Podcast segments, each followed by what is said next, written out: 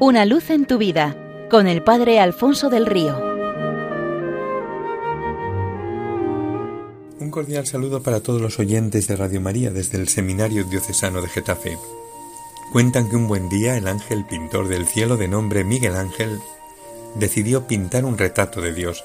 Sabía que aquella sería la obra más compleja de toda su vida porque Dios es inmenso y es prácticamente imposible meterle en un lienzo decidió empezar trazando algún boceto sin tener una idea clara de por dónde decidirse a la hora de hacer el retrato. Comenzó cogiendo un folio y dibujando sobre él alguno de los rasgos de Dios. Entusiasmado en ello, se empleó frenéticamente descubriendo siempre algún rasgo nuevo, y así llenó millones de folios hasta que su taller estuvo repleto de papeles. Cierto día, intentando poner orden, se concentró tanto en ello que se olvidó cerrar las ventanas del taller, y así aprovechando la coyuntura un viento travieso se coló dentro y arrastró fuera gran cantidad de aquellos folios con bocetos. ¡Qué desastre! He perdido mis dibujos se lamentó al verlos volar por la ventana. Estos llovieron por todas partes y en gran cantidad sobre la tierra. Al encontrarlos los hombres los observaron, los estudiaron y se llenaron de alegría al descubrir por fin cómo era Dios. Después cada uno sacó sus propias conclusiones. Dios es como el sol radiante y cálido, decía uno. No digas bobadas. Está claro que Dios es fuerte como un toro, rebatía otro. Y así cada uno estaba convencido de haber encontrado la única imagen de Dios, con lo que se pusieron a pelear entre sí. Viendo el panorama, Dios se entristeció y decidió intervenir. Yo mismo iré a vivir en medio de ellos. De esta manera me podrán ver, tocar y escuchar en persona, en vivo y en directo. Y claro está, lo que Dios dice lo hace, su palabra se cumple al pie de la letra, y es así como nació en medio de los hombres de una Virgen y por obra del Espíritu Santo un niño que se llamó Jesús. Desde ese momento todo resulta mucho más fácil para conocer a Dios. Basta con acercarse a Jesús y mirarle a Él. Los habitantes de Nazaret tuvieron la suerte de verle crecer entre sus casas, de desarrollar su oficio de carpintero y de escuchar una de sus primeras enseñanzas al inicio de su vida pública. Aquel sábado en la sinagoga Jesús se lo dejó claro a sus paisanos. Lo que los profetas habían anunciado se cumplía hoy aquí, en mi persona, para vosotros.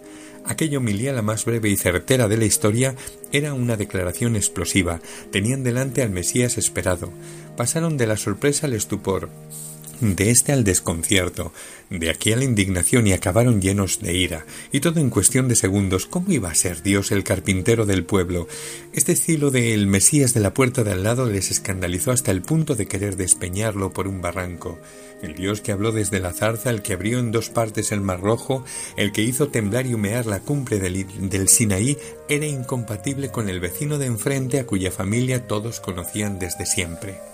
También cuentan que cierto día los discípulos de un afamado rabino irrumpieron en el aula donde éste enseñaba, entusiasmados y radiantes, gritándole al maestro la alegre noticia: Ha venido el Mesías.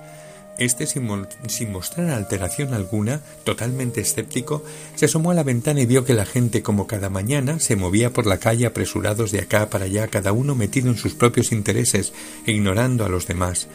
Vio que los pobres de la esquina seguían mendigando, que los amos continuaban maltratando a sus siervos, que en los rostros de muchos niños se reflejaba una sombra de tristeza, que los ciegos todavía necesitaban que alguien les cruzara la calle porque seguían en oscuridad, que los cojos lograban avanzar a duras penas y que muchos aún buscaban en los contenedores de basura del mundo algo que llevarse al propio corazón para calmar su sed de felicidad. Con toda parsimonia se volvió a su estrado e invitó a sus alumnos a que se calmaran y se sentasen tranquilamente para continuar estudiando lo anunciado por los profetas acerca de la venida del Mesías. Y después añadió ¿Cómo va a haber venido el Mesías al mundo si la vida continúa como siempre? Y el caso es que el Mesías ha venido y ha preguntado a cada uno ¿Quieres una vida cualquiera o una que responda a los deseos de tu corazón y cumpla con todas tus aspiraciones? ¿Quieres sobrevivir o vivir en plenitud? En este punto es donde se juega esa transformación del mundo.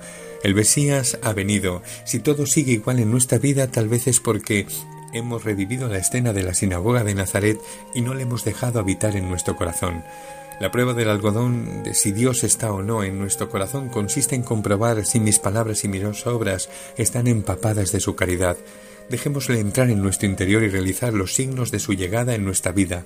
Para eso seamos de Cristo, sola y enteramente de Cristo, y para siempre de Él. Una luz en tu vida, con el Padre Alfonso del Río.